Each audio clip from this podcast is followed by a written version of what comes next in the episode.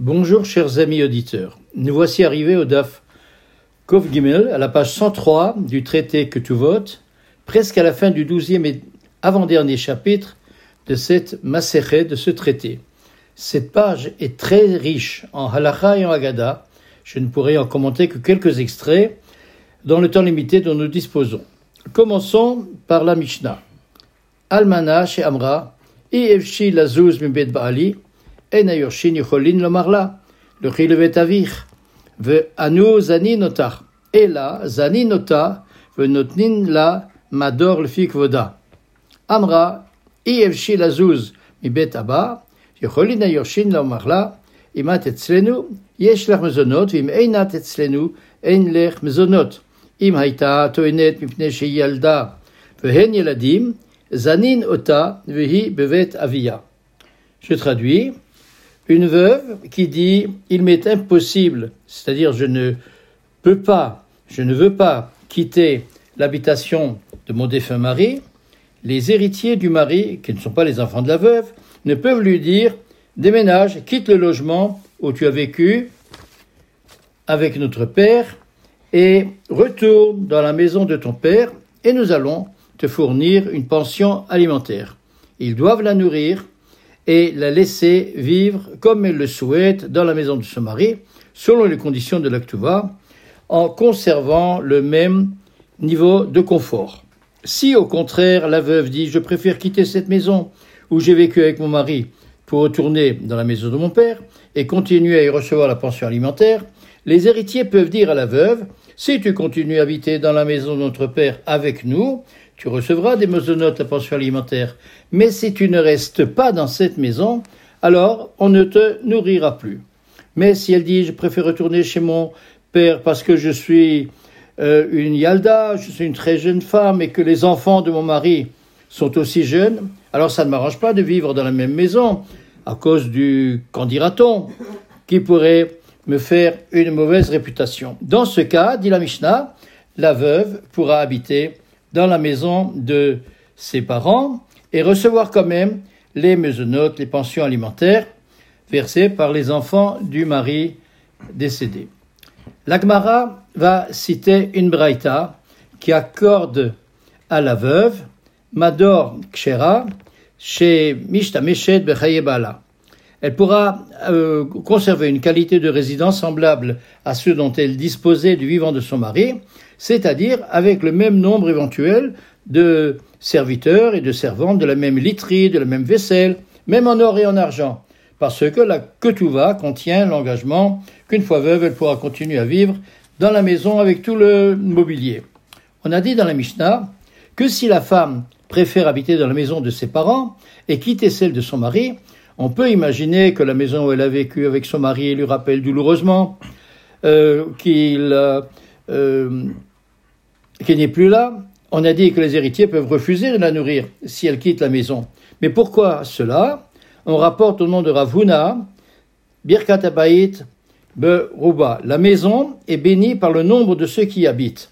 Rachi explique, les divers habitants s'entraident et s'enrichissent, c'est-à-dire qu'en partageant les frais, on fait des économies. C'est-à-dire s'il faut un frigo pour la veuve et les enfants de son mari, alors évidemment c'est ça fait plus de frais. Une seule machine à laver, un seul aspirateur, ça revient moins cher.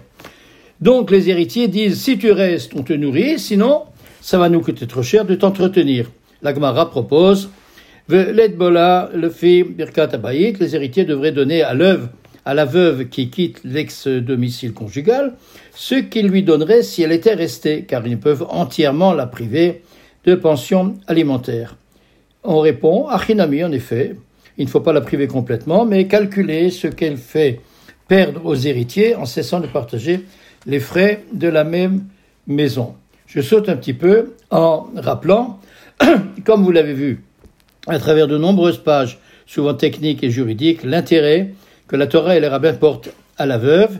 Par exemple, il est dit en Exode 22, versets 21 et 22, Kol almana viatom lo anun. N'humiliez jamais, pardon, ni veuve ni orphelin. Si tu osais l'humilier, quand sa plainte s'élèvera vers moi, assurément j'entendrai cette plainte. Rachi précise, il n'y a pas que les veuves et orphelins qu'il ne faut pas humilier ou léser, il en va de même pour tout être humain, mais le texte parle des situations les plus fréquentes, le fi shem te choar, comme ils offrent moins de résistance, c'est eux que l'on maltraite le plus souvent. Cette remarque de Rachi est fort juste et malheureusement toujours actuelle. La suite du texte est pour une grande partie dans la page 104 et du domaine de la Haggadah, avec une série de récits et de légendes dont je ne pourrai approfondir que ce qui est rapporté à la page 103a. Tanu Rabbanan. Bish'at petichato shel Rabbi, Amar, Levanaya nitzarir, nirnesu banav etzlo, Amar lahem, היזהרו בכבוד אימכם. נר היה דלוק במקומו, יהא דלוק במקומו, שולחן יהא ערוך במקומו, מיטה תהא מוצעת במקומה, יוסף חופני, שמעון אפרתי, הם Shimshuni vehem yeshamshuni. Euh, je traduis, nos maîtres enseignaient, c'est sur le point de mourir, Rabbi fit appeler ses enfants, ils s'approchèrent de lui, et il leur fit la recommandation suivante. Veillez à honorer votre mère, que euh, la lampe ou ma lampe soit toujours allumée à sa place habituelle, que la table soit dressée à sa place, et que le lit reste exactement à sa place. Que Yosef Haïfini, c'est-à-dire sans doute Haïfa et Shimon d'Ephrat, qui m'ont assisté de mon vivant, m'assistent aussi dans ma mort. Il s'agit là donc des derniers mots, en quelque sorte, du testament oral de Rabbi, qui, à l'exemple de Yaakov Avinu, donne des recommandations à ses enfants avant de mourir. Inutile de rappeler qui était Rabbi, donc Rabbi Yehuda Anassi, dit le prince, ou le patriarche de Judée, appelé aussi Rabbeinu Akadosh, notre saint maître. Il a vécu à la fin du deuxième siècle de notre ère au début du troisième siècle. Il est le rédacteur de final de la Mishnah. Il est connu pour sa richesse, son humilité, ses remarquables compétences politiques lui ont permis d'avoir des contacts efficaces avec les autorités romaines. Il a une influence considérable pour la transmission de la Torah et fait l'objet de l'admiration de ses contemporains et des maîtres du judaïsme dans toutes les générations. Après avoir souligné, même brièvement, la stature extraordinaire du rabbin, on est quelque peu surpris du contenu de son testament. Le texte de l'Agmara reflète d'ailleurs le même étonnement. de Raïta de Dirtiv, Veillez à l'honneur de votre mère. Mais cela, dit l'Agmara, cela va sans dire. C'est une mitzvah de la Torah qui dit clairement honneur ton père et ta mère. Exode 22 dans le décalogue. Et l'on répond, euh, en fait, Rabbi disait votre mère, mais il voulait dire ma femme, qui est votre belle-mère, mais pas votre mère. Mais l'Agmara poursuit alors, n'est-ce pas aussi une mitzvah de la Torah de respecter la femme de son père même si ce n'est pas euh, ma mère, comme on l'apprend par une euh, braïta. Tanya, kabet et avicha vetimecha, et avicha zo eshet euh, avicha, et imecha zo bal imecha. C'est-à-dire, il y a une tradition, suivie par exemple par l'école de Rabbi Akiva, qui interprète tous les et, les mots introduisant le COD, le complément d'objet direct, mais qui n'est pas euh, et n'est pas indispensable. En disant kabet et avicha au lieu de kabet avicha, on apprend qu'il faut honorer aussi la belle-mère. Kabet euh, et signifie qu'il faut aussi respecter le mari de la mère. Et la Gemara ajoute Vav Yetera, aussi un Vav supplémentaire dans Ve et Imera, c'est le rabot, il faut donc inclure et Gado, le grand frère. Parce que le Vav est un peu superfétatoire. Les commentaires discutent d'ailleurs s'il faut respecter le Bechor, le frère le plus aîné, euh, ou, si chaque enfant doit respecter un, frère ou demi-frère qui est plus âgé que soi, et pas seulement le plus vieux de tous. Vous serez sûrement intéressés, mesdames, et mesdemoiselles, de savoir que les rabbins du Moyen Âge se sont demandé s'il faut aussi respecter la grande sœur. Alors, pourquoi Rabbi manifeste-t-il, demande-t-il à ses enfants de respecter sa femme qui n'est pas leur mère alors que c'est la halakha? Réponse, Rabbi demande que même la belle-mère devenue veuve continue à être respecté. D'après Maïmonide, ce n'est pas une obligation, mais c'est une bonne manière euh, recommandable. Rabbi dit aussi Ne bougez ni ma lampe, ni ma table, ni mon lit après ma mort. Pourquoi? Réponse qui ne va pas vous étonner si vous vous souvenez que j'ai d'ailleurs commenté sur ce point il y a quelques semaines.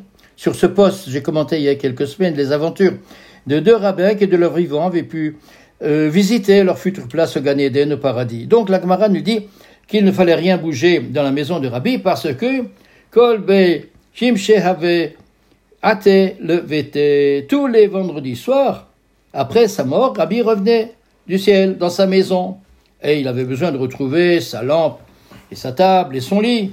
Peut-être qu'il venait le Shabbat parce que euh, le Midrash dit que les, les âmes damnées ont droit au repos euh, sabbatique. Mais pourquoi venait-il euh, le vendredi soir Le marcha, le maral, pense qu'il tenait à faire kidouche, à venir à un moment particulièrement sacré, le Shabbat ou la Kedusha est plus perceptible parce que c'est Shabbat. Rabbi était, comme son nom l'indique, Rabbeinu Akadosh, il avait un lien particulier avec la sainteté. Le Zohar contient quelques histoires semblables d'apparitions de tzadikim disparus, et Rabbi Moshe Cordovero au XVIe siècle, dans son part des voit des allusions intéressantes dans les différents objets que Rabbi voulait garder en place. Par exemple, que la lumière euh, brille euh, signifie que les disciples continuent de faire briller la lumière de la Torah. Il nous faut encore apporter deux lignes. Un vendredi soir, alors que Rabbi, mort, était revenu dans sa maison, à taille Shavavita, il y a une voisine qui est venue, Kakaria à Bava. Elle a toqué, elle a frappé à la porte. Et la servante de Rabbi a dit euh, Silence, Rabbi est assis là. Quand Rabbi a entendu cela, il n'est plus jamais revenu, rapporte le Talmud, chez l'Ol Hotsi Laaz al Sadikim Arishonim. Il ne voulait pas qu'on puisse médire des anciens tzadikim, des, rabbins avant lui qui étaient très grands mais qui sont morts et qui dont ne sache pas qu'ils aient fait des apparitions post-mortem. Je n'ai survolé qu'un quart de la page 103 de Que tu votes, mais il me faut conclure en énonçant au moins quelques généralités sur ces histoires de fantômes et de revenants dans le Talmud.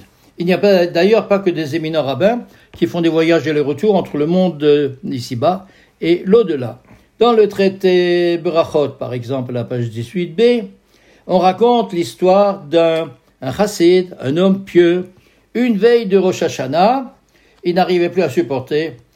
Il était exaspéré par les récriminations insupportables de sa femme et il s'enfuit de la maison et n'a pas trouvé mieux, je ne sais pas pourquoi, que d'aller passer la nuit au cimetière.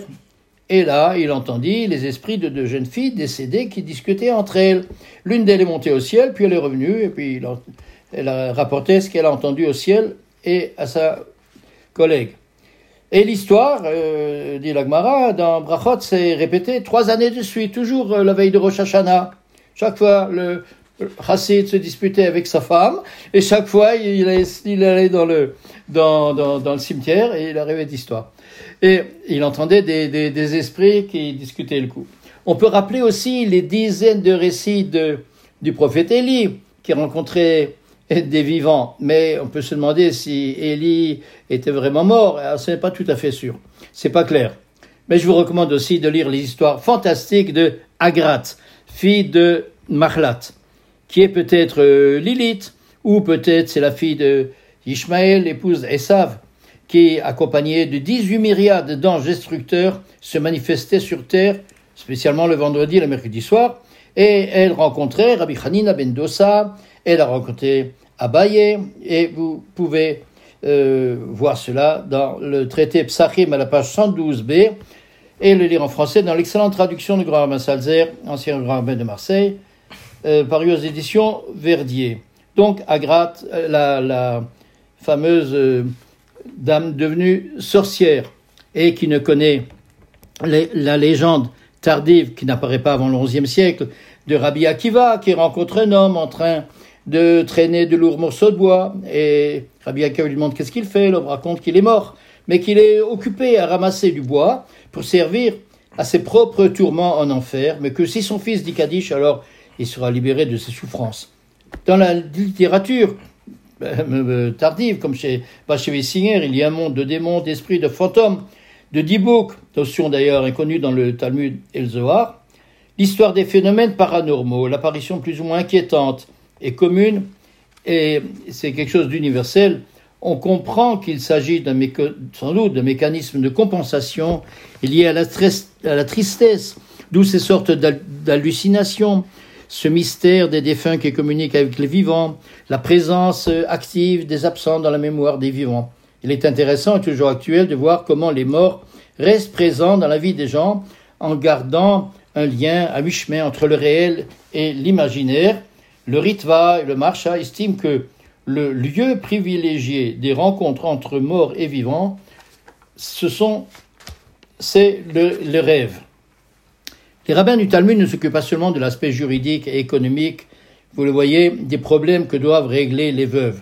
Les rabbins sont éminemment sensibles à la douleur des veuves, de la difficulté qu'elles ont à faire leur deuil, l'aspect psychologique, émotionnel et pas seulement juridique euh, intéresse les rabbins. Et encore une remarque, les textes talmudiques sont riches de traces de croyances superstitieuses proches de la démonologie babylonienne et d'autres euh, païens attachés aux divinités infernales et aux exploits lugubres des lémures, euh, spectres faisant des hum, parties de l'Antiquité romaine.